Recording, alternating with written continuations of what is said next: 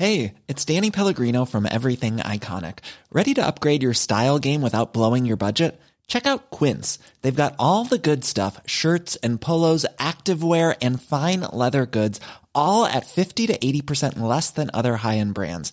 And the best part? They're all about safe, ethical, and responsible manufacturing. Get that luxury vibe without the luxury price tag. Hit up quince.com slash upgrade for free shipping and 365 day returns on your next order. That's quince.com slash upgrade.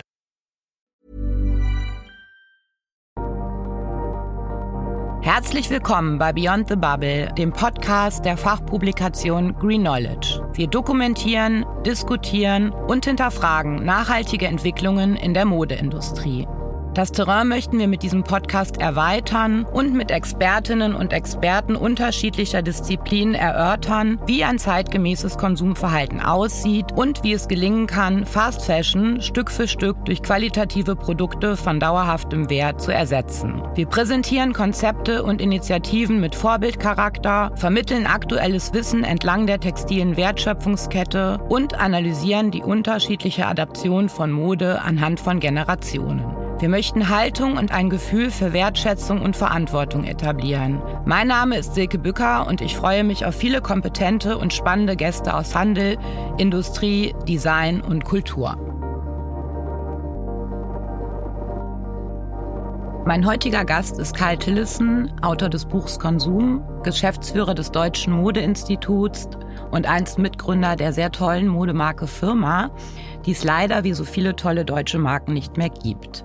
Karl kennt die Modebranche und ihre Mechanismen aus den verschiedensten Blickwinkeln, dokumentiert und kommentiert ihre Entwicklung und zieht daraus ziemlich spannende Rückschlüsse auf unsere Gesellschaft. Hallo lieber Karl, herzlich willkommen. Hallo liebe Silke. Ähm, ja, also Nachhaltigkeit, das große Thema.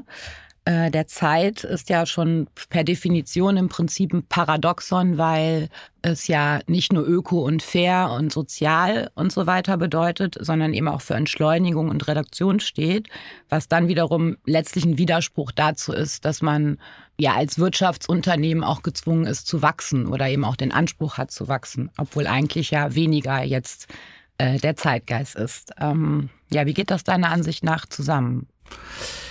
Was sich ja jetzt schon zeigt, ist, dass dieses weniger nicht einfach nur ein weniger ist, sondern irgendwie ein weniger, aber besser. Also das heißt, ähm und, und dieses weniger, aber besser wird zum Teil ja auch erzwungen durch, durch neue Gesetzgebungen, die auf uns zukommen und die zum Teil schon da sind, Lieferkettengesetz oder zum Teil noch oder zum großen Teil noch auf uns zukommen.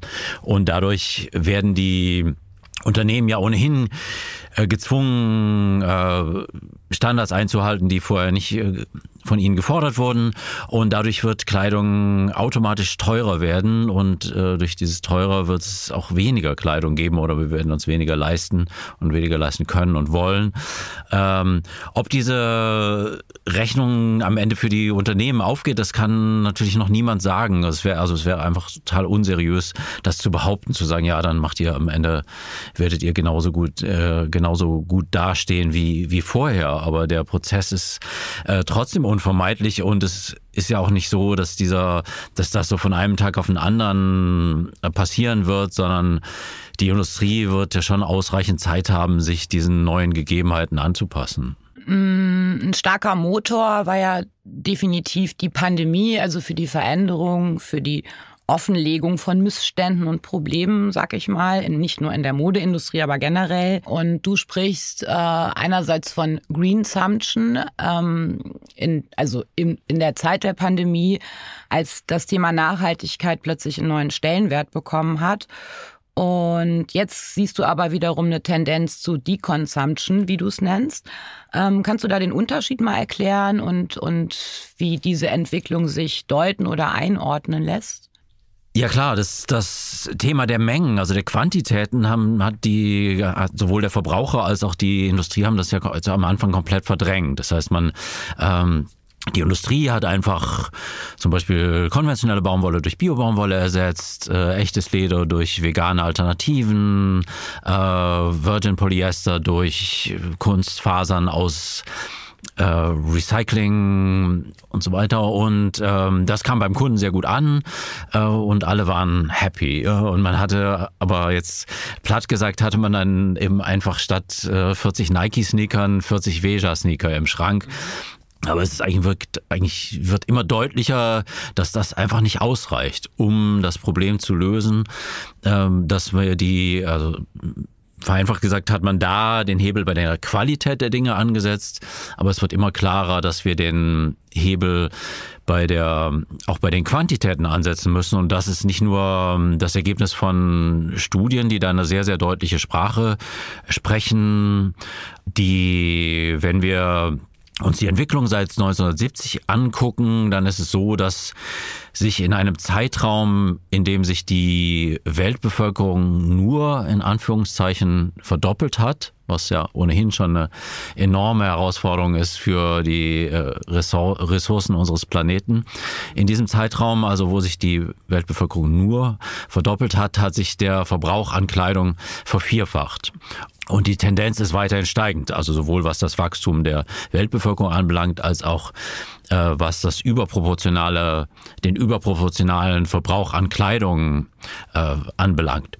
Und worauf ich hinaus will, ist, äh, dass, oder was auch diese Studien eben sehr deutlich zeigen, ist, dass egal wie sehr wir uns bemühen, nachhaltiger, nachhaltigere Materialien einzusetzen und nachhaltigere äh, Herstellungsmethoden, wird sich trotzdem, wenn die Quantitäten weiterhin so wachsen, der Gesamt, der ökologische Gesamtfußabdruck unserer Industrie weiterhin kontinuierlich verschlechtern. Also das, äh, das reicht einfach nicht. Also nur nachhaltig, in Anführungszeichen, nur nachhaltig, fair, sozial zu produzieren reicht nicht. Es geht also um ein, wie du auch sagst, äh, weniger und dafür halt auch in besserer Qualität äh, letzten Endes. Ähm, was versprichst du dir denn von den gesetzlichen Vorgaben jetzt? Also wenn man es jetzt mal über den Markt hinweg sieht, also es gibt kleine, mittelständische, große Unternehmen. Kannst du es ein bisschen einordnen, wie das jeweils die einzelnen Segmente deiner Einschätzung nach betreffen wird? Wird es, für wen wird es von Vorteil sein? Für wen wird es vielleicht auch schwieriger werden dadurch? Ja, die, die Gefahr ist so ein bisschen, dass äh, natürlich ähm, wie mit allen gesetzlichen Regelungen, die man jetzt versucht zu schaffen, um, um Unternehmen zu kontrollieren, dass man das eben immer nur national oder auf europäischer Ebene regeln kann.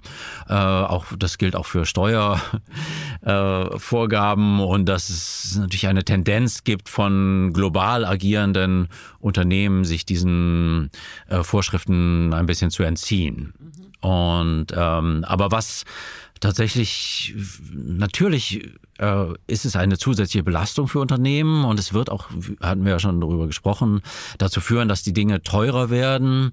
Aber wenn man ehrlich ist, ist es ja nun mal so, dass das offenbar die einzige Sprache ist, die die Menschen verstehen. Also wir haben ja, äh, die Leute haben ja nicht die Heizung runtergedreht, als äh, Greta Thunberg ihnen gesagt hat, dass unser Haus on fire ist, sondern sie haben es erst gemacht, als das Gas teurer wurde. Das ist, äh, es ist nun mal so. Der Preis ist das Einzige, was wirklich, äh, was wirklich dazu führt, dass die Leute ihren Überkonsum ein bisschen zumindest äh, einschränken. Denkst du nicht, dass auch so die ganzen Dinge, die passieren, die Katastrophen, dass das auch irgendwie dann doch so ein bisschen bei den Menschen etwas auslöst in Richtung, ey, so geht das eigentlich nicht weiter. Also so, ja, ich, ich übertreibe ein bisschen. Es ja. ist natürlich nicht so, dass es den Leuten alles äh, total so völlig egal ist und dass das, dass das nur Lippenbekenntnisse sind. Aber es ist schon, also um jetzt nochmal bei dem Beispiel zu bleiben, der, der Maßnahmen, die jetzt ergriffen wurden an, angesichts der Energiekrise. Nun, wenn wir jetzt zurückgucken, wir haben letztes Jahr ähm, 20 Prozent weniger Gas verbraucht. Das ist wirklich viel. Also ähm, ein Fünftel äh, haben wir schreckliche persönliche Opfer ergriffen? Äh, nein. Waren das alles Dinge, die wir schon längst hätten tun können? Ja.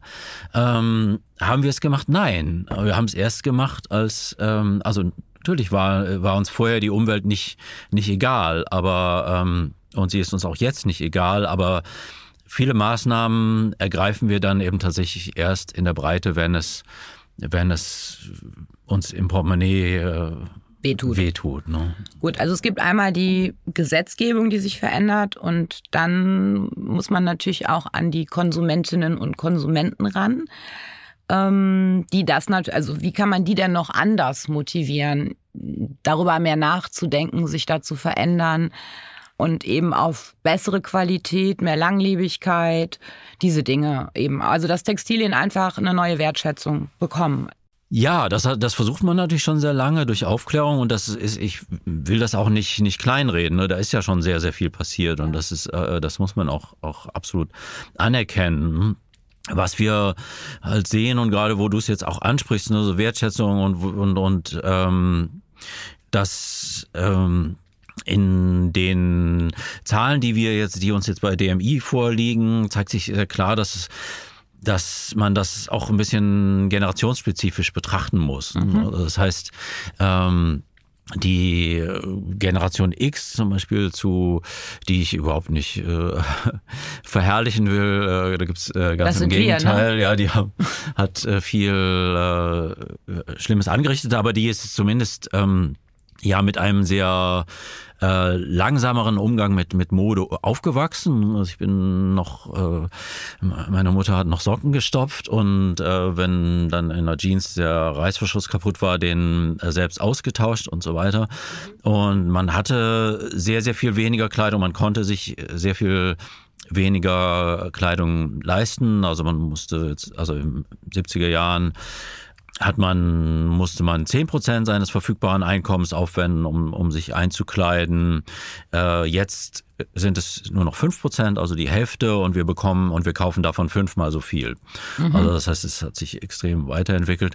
Und ich will, es ist heute viel, viel schöner als damals und ich will ja auch nicht dahin zurück, aber ähm, es fällt dieser Generation eben auch, die so aufgewachsen ist und so geprägt ist, eben auch leichter ein Stück weit wieder dahin zurückzukehren, während die äh, Generation Z, die ja ähm, sich dadurch definiert, dass das oder dadurch definiert ist, dass, dass es alle umfasst, die nach 1995 geboren sind, äh, die sind ja nicht nur äh, Digital Natives, sondern sie sind auch Fast Fashion Natives. Mhm. Das heißt, sie sind, ähm, wenn jetzt jemand nach äh, 1995 geboren ist, dann kann ich ihm mit fast an Sicherheit grenzender Wahrscheinlichkeit sagen, dass die gesamte Kinderkleidung, die er getragen hat, die seine Eltern ihm gekauft haben oder ihr gekauft haben, äh, Fast Fashion war. Mhm. Dass, dass die ersten Kleidungsstücke, die man sich von seinem eigenen Taschengeld gekauft hat, Fast Fashion war.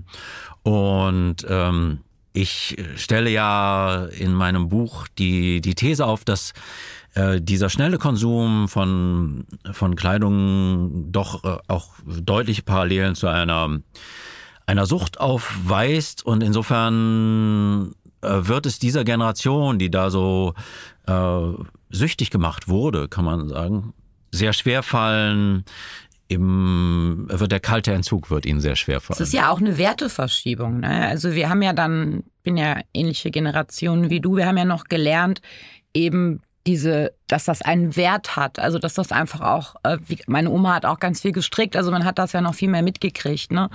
Und klar, und dieses, wenn man damit aufwächst und sieht, okay, das T-Shirt kostet 5 Euro, 10 Euro, kann ich jede Woche neu kaufen hat man da ja gar kein Werteempfinden für. Also vielleicht muss man an der Stelle auch ansetzen, dachte ich gerade. Also so zu sagen, guck mal so und so. Also das ist ja dann wieder Aufklärung. Ne? Absolut. Es ist halt sehr, trotzdem sehr schwer, weil es eben so, ähm, so tief in uns drin ist, dass wir äh, dass wir den Wert der Dinge, und das, das ist ja durch zahlreiche Studien belegt, dass wir den, den Wert der Dinge auch sehr, sehr stark an ihrem Preis festmachen. Mhm. Das heißt, wir erleben das ja, dass sich, sich auch, wenn man ihnen, wenn man Menschen halt Dinge sehr teuer anbietet oder verkauft, dass sie sich dann auch äh, automatisch einreden, dass die sehr wertig und ja. sehr, sehr hochwertig sind.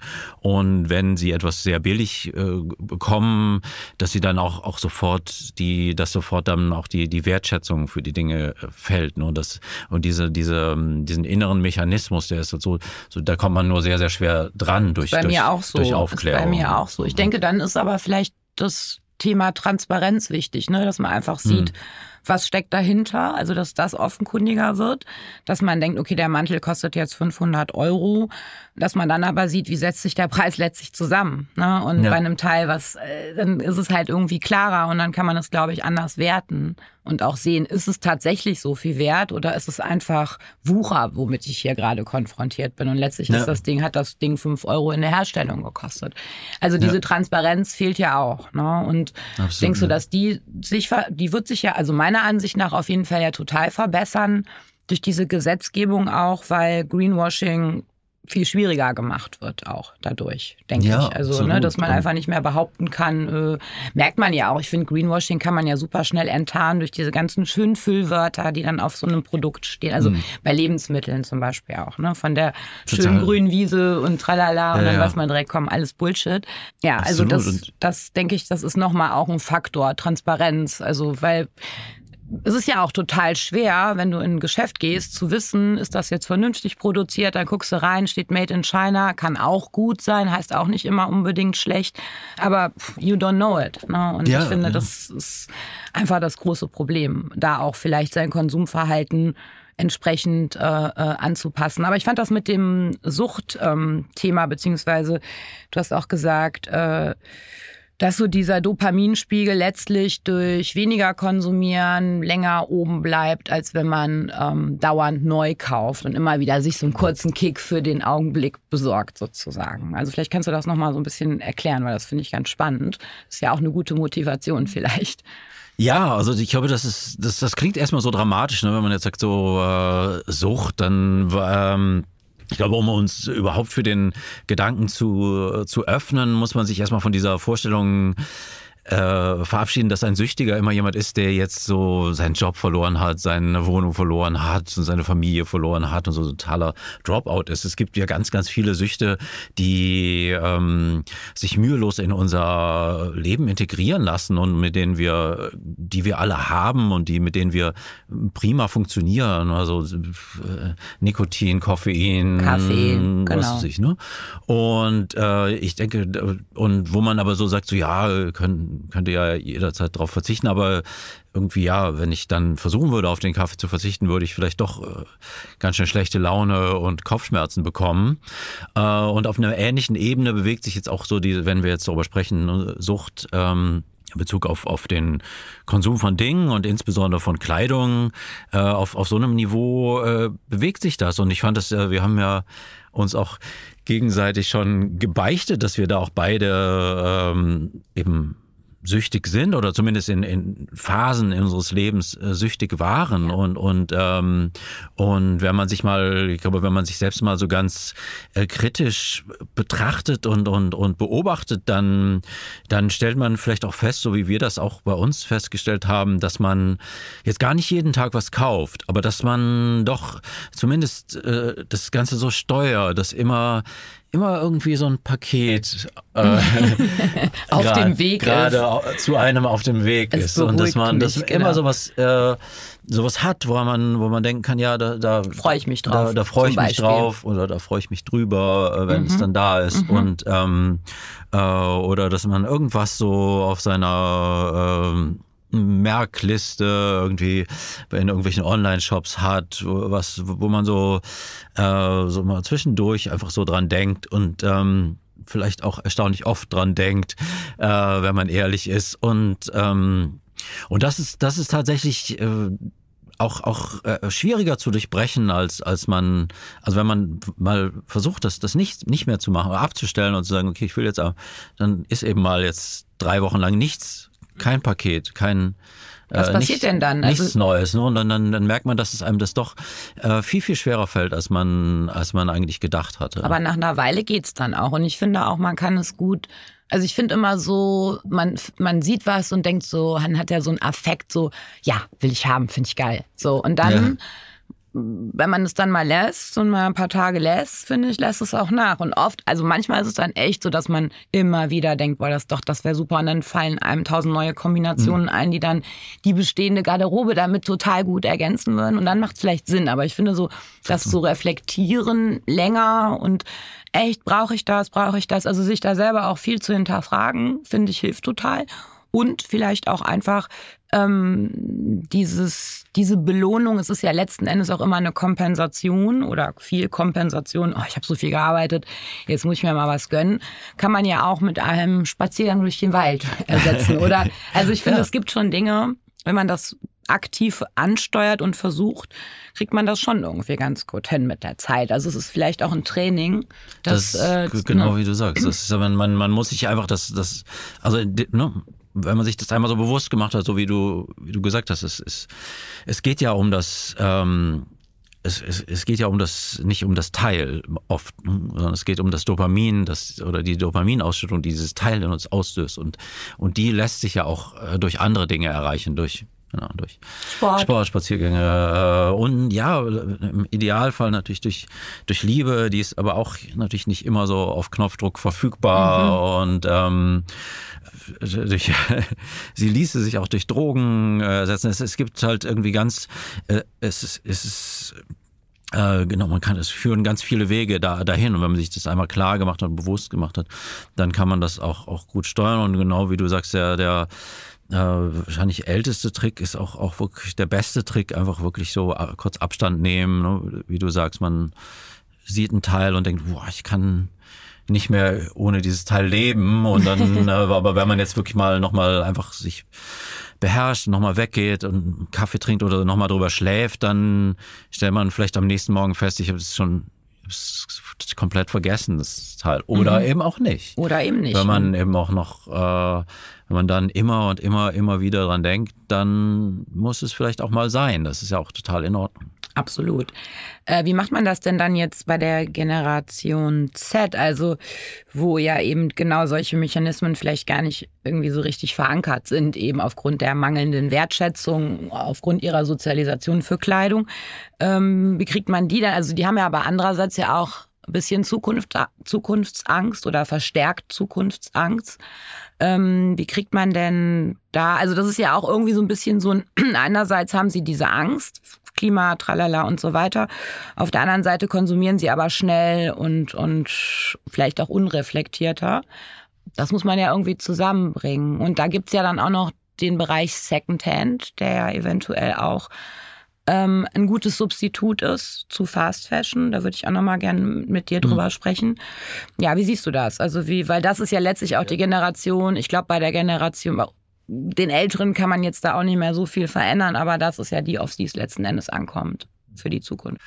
Ja, da, also da, da, da stürzen sich natürlich viele Kritiker äh, drauf, ne, auf, auf, auf solche Inkonsequenzen bei der Generation Z und sagen so, ja, hier einerseits hm, gehen sie auf die Straße und und ähm, und ähm, sie sind total unglaubwürdig und un inkonsequent und so. Und das das das äh, stimmt da muss ich möchte ich äh, auch irgendwie heftig widersprechen weil das äh, wenn man das sich wirklich so statistisch ansieht äh, ist es eben nicht nur es ist nicht nur ein Lippenbekenntnis bei der Generation Z die äh, die tut tatsächlich sehr viel die ähm, engagiert sich sehr stark und die erbringt auch sehr große persönliche Opfer. Also die verzichten auf Fleisch äh, die obwohl sie sehr viel weniger Geld haben als ältere Generationen, spenden sie mehr Geld für äh, Umweltorganisationen, sie gehen auf die Straße und so weiter. Also sie tun tatsächlich was, aber wenn man sie äh, tatsächlich befragt in Umfang, dann sagen sie ja, das, das das fällt uns ganz, das fällt uns ganz besonders schwer. Also ich würde, also die sagen dann auch, ja, ich verzichte lieber auf andere Dinge, zum Beispiel Fleisch oder ähm, als auf Mode, weil Mode ist, ist eben für mich, und das bestätigt ja das, worüber wir eben gesprochen haben, ist einfach so ein, so ein wichtiger Ausdruck meiner Persönlichkeit, also das, was, was jetzt für uns, also eine Form von Slow Fashion, die für die Generation X vielleicht noch eine Option wäre, zu sagen, ja, ich, dann trage ich eben irgendwie äh, Leisen drei, drei Tage nacheinander das Gleiche, ja, mhm. warum nicht? Ist doch, äh, interessiert doch keinen, das wäre jetzt für die Generation, für viele Mitglieder dieser Generation keine Option. Die sagen, ich will jeden Tag irgendwie mhm. was Neues. Und insofern, ähm, um jetzt mal in, in, dieser, in diesem Suchtbild zu bleiben, äh, ist eben jetzt der, der kalte Entzug nicht die, die Lösung, sondern die, äh, die brauchen quasi ein Methadon, ja. Die brauchen, mhm. oder Substitut. Substitut, wie du gesagt hast, genau. Und oder vielleicht jetzt Methadon ist vielleicht schon zu krass, aber dann, sagen wir mal ein Nikotinpflaster oder ein Nikotin-Kaugummi, äh, ja, äh, um damit klarzukommen. Und da ist, da kommt dann eben tatsächlich, wie du sagst, dieser Secondhand-Konsum ins Spiel. Ne? Das mhm. heißt, der Secondhand äh, erlaubt dieser Generation ähm, vom, vom Preis her ist es genauso billig oder so manchmal sogar noch billiger als Fast Fashion. Ähm, sie können sich genau, genauso schnell und oft Kleidung lauf, leisten und oft bieten diese ähm, Second-Hand-Plattformen ja sogar noch die Möglichkeit an, die Dinge nach kurzestem Tragen auch wieder in den Kreislauf, in den, zu, in den Kreislauf zu bringen und wieder äh, zu monetarisieren und, und äh, um das Geld dann wieder in, in den nächsten Einkauf zu stecken. Mhm. Und so äh, ist es kann man sagen, man, man kann sagen, dass Secondhand sich wirklich äh, in dieser Generation zu einer neuen Form von, äh, von Fast Fashion entwickelt hat. Es ist, es, ist, es ist fast, es ist extrem fast. Es ist fast, aber es hat ja auch ein neues Image. Also ich erinnere mich, als ich ein Kind war, fand ich das Horror. Also ich wollte nichts Gebrauchtes, auf gar keinen ja. Fall. Ich hatte ein Kommunionskleid von einer Bekannten, was ich dann tragen musste. Ich habe mich so, es war für mich ganz, ganz schlimm, mhm. dass ich so ein getragenes Kleid anhatte auf meiner Kom oder bei meiner Kommunion. Das weiß ich, obwohl ich das Schönste hatte im Nachhinein, aber egal. Ähm, und das hat ja ein ganz anderes Image jetzt. Also es ist ja nicht mehr dieses zweite Wahl, sondern es hat ja auch eine gewisse Coolness in dieser Generation. Also wenn ich so auf der Straße schaue, sehe ich echt sehr, sehr viele junge, jüngere Menschen auch, wo man sieht, die tragen Secondhand. Das ist irgendwie, sie hat ja einen gewissen Look, ne? Es hat ja äh, eine gewisse Ästhetik auch, die das mit sich bringt. Und ich denke, insofern ist es ja auch eine Chance. Aber was du gerade ansprichst mit dem extrem Fast, ähm, das Problem ist ja dann, dass man sozusagen billig Fast Fashion kauft und die dann Secondhand weiterverkauft. Also da sehe ja, ich. Ja, man kann es auch, auch äh, kritisch sehen natürlich, ne? weil die, die, die, also wie, es gibt da noch keine belastbaren äh, Zahlen, ob diese Form von Secondhand-Konsum, äh, wie er jetzt zum Teil gelebt wird, ob die tatsächlich die Lebensdauer eines Kleidungsstückes wirklich äh, relevant verlängert. Mhm. Ich würde noch, noch, also wenn du jetzt diese, diese, dieses veränderte Image von Secondhand ansprichst, ich glaube, ein, ein Aspekt, der, den man dabei oft auch, auch übersieht, ist, ist wie, wie, wie entscheidend auch die, die Digitalisierung für die, für diesen Secondhand-Boom ist. Ne? So wenn ich jetzt, also gut, es gab natürlich diese, diese Geschichten, von denen äh, du sprichst, ne, dass man einfach aus dem Bekannten oder äh, oder ich hatte, ich habe vier Geschwister, äh, kann man sich vorstellen, dass da auch viel durchgereicht wurde und, an gebrauchter Kleidung, aber ähm, ist ja auch so, dass du das schlimm aber fandst. Ich, ich, ich, ich, ja, ich hatte da ein totales Problem mit, aber das lag auch damit, dass, dass ich daran, dass ich, dass damals natürlich ja wurde Secondhand-Kleidung, die, die wurde erstmal schon von vornherein, schon in dem Moment, wo sie gesammelt wurde, unsachgemäß behandelt, also unsachgemäß gelagert, war stockflächig, muffig, äh, wurde dann in ähm, wurde Wollsachen wurden einfach erstmal gewaschen und, und dann in Secondhand-Laden, also waren schon total verpillt und, ver, und, und verfilzt und so.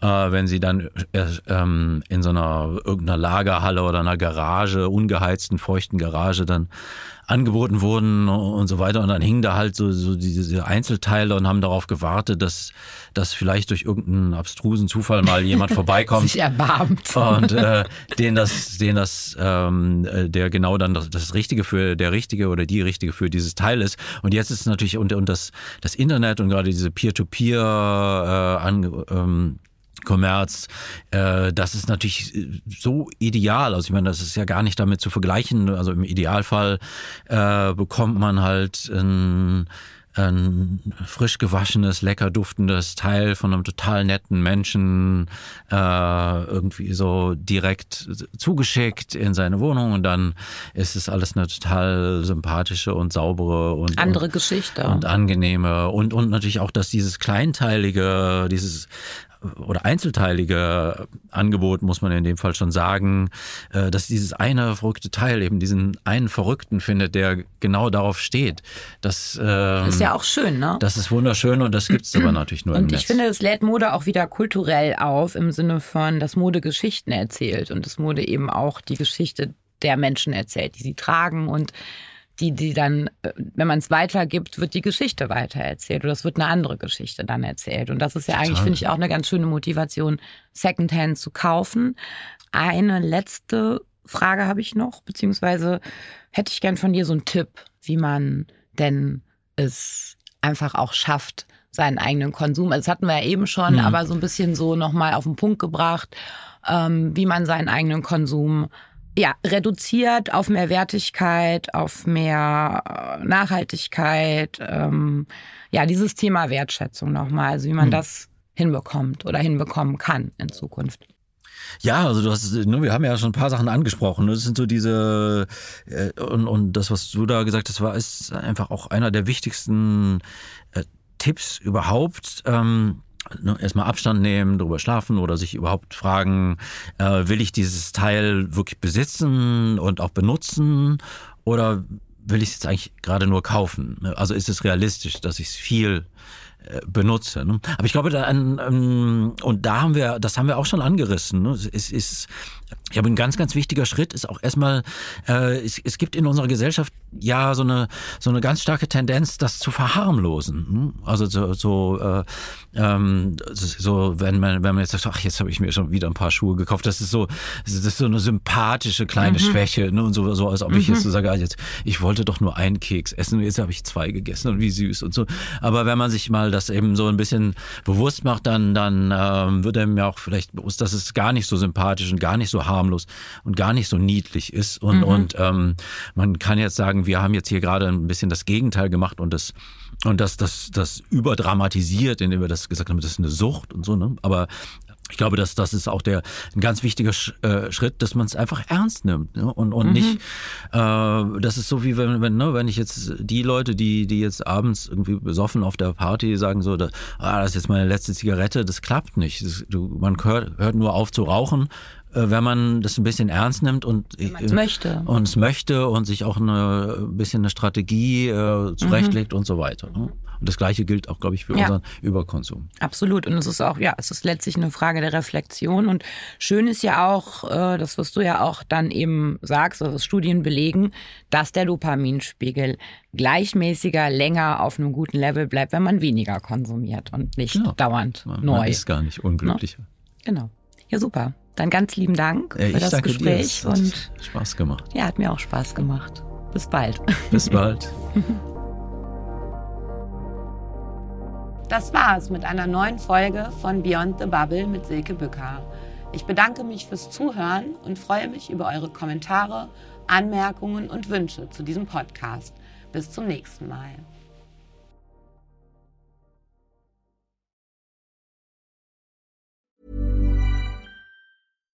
Hi, I'm Daniel, Founder of Pretty Litter. Cats and cat owners deserve better than any old-fashioned litter. That's why I teamed up with scientists and veterinarians to create Pretty Litter. Its innovative crystal formula has superior odor control and weighs up to 80% less than clay litter. Pretty Litter even monitors health by changing colors to help detect early signs of potential illness. It's the world's smartest kitty litter. Go to prettylitter.com and use code ACAST for 20% off your first order and a free cat toy. Terms and conditions apply. See site for details.